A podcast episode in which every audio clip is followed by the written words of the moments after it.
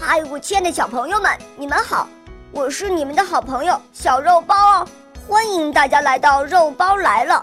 今天肉包会带给大家什么故事呢？赶快一起来听吧！喵。风吹草动。春秋时代，楚平王杀了大臣伍奢，又追捕伍奢的第二个儿子伍员。伍员得到凶讯，立即乔装改扮，直奔昭关，准备到吴国去。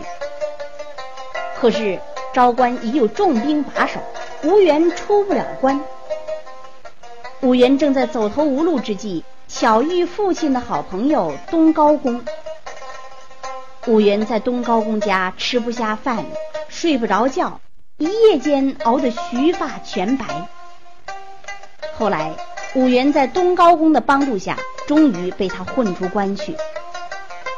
伍元逃到一条大河边，他怕追兵赶来，就隐藏在芦苇丛中。过了一会儿，他见一只渔船溯水而来，急忙叫道：“渔夫，渔夫，快来渡我！”渔翁见他气度不凡，就问他的真实姓名。伍元照实说了。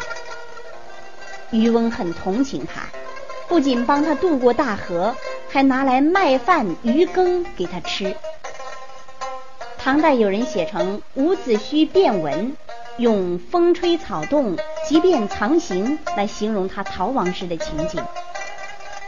成语“风吹草动”，风稍微一吹，草就摇晃起来。